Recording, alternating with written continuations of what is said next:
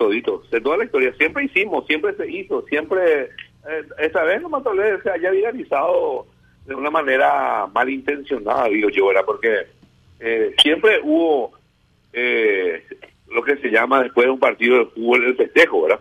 Mm. Pero, pero eh, usted dice, siempre se hizo, eh, siempre se, o sea, se celebró de esa manera, doctor.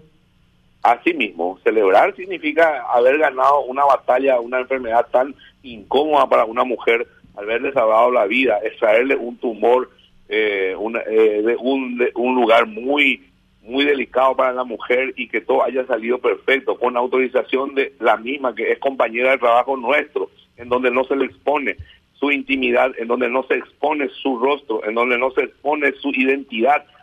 A mí me parece una situación que debería repetirse en los quirófanos cuando sale algo tan bien.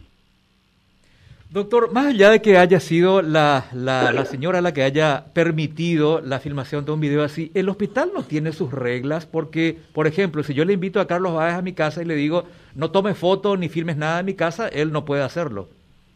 Claro, claro, y, pero no, no hay ninguna prohibición de que después de un después de un de un trabajo eh, pueda eh, realizarse una un, una un gesto, un acto de alegría dentro del marco del respeto al paciente y a todo lo que corresponde a su intimidad, protegiendo lógicamente su, su autonomía como persona, como individuo, porque no se muestra su rostro, no, se muestra, se muestra la, el tumor extraído gigante después de un proceso muy complicado, ¿verdad? Me parece que no, y no hay, no, hay una prohibición establecida, eso por, por regla que no se puede hacer. Yo les puedo mostrar si quieren otros TikTok que se han hecho dentro de la institución, donde la propia, el, propio psicología laboral eh, pueda, eh, como si recomendar ese tipo de actitudes considerando el alto nivel de estrés que, en que vive el personal médico, ¿verdad?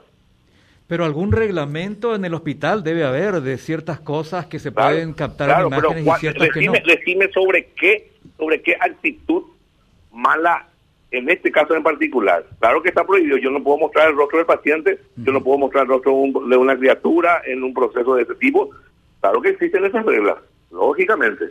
Y por eso le preguntaba si esas reglas están perfectamente delimitadas en lo que se puede hacer y no se puede hacer, porque así pues cuando entramos en la ambigüedad, tenemos una norma, no sabemos su alcance, no sabemos su aplicación, no sabemos cuándo sí y cuándo no. Por eso le preguntaba, ¿hay una norma que reglamenta la captación de imágenes en el hospital o no? Existe norma, existe norma existe norma.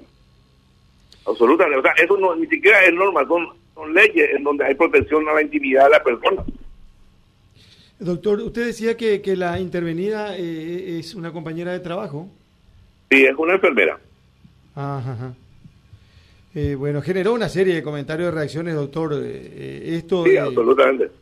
Bueno, yo no sé si, si Juan, eh, esto está bien o está mal, eh, sin que el doctor, eh, para, para vos, por ejemplo... Yo, con, con respeto al, doctor... Para mí está bien, yo instaría a los compañeros que dentro del marco del respeto a la identidad, a la intimidad de las personas, se puedan realizar de repente algún tipo de actividad que pueda relajar un poco la tensión que se ejerce cuando se están realizando.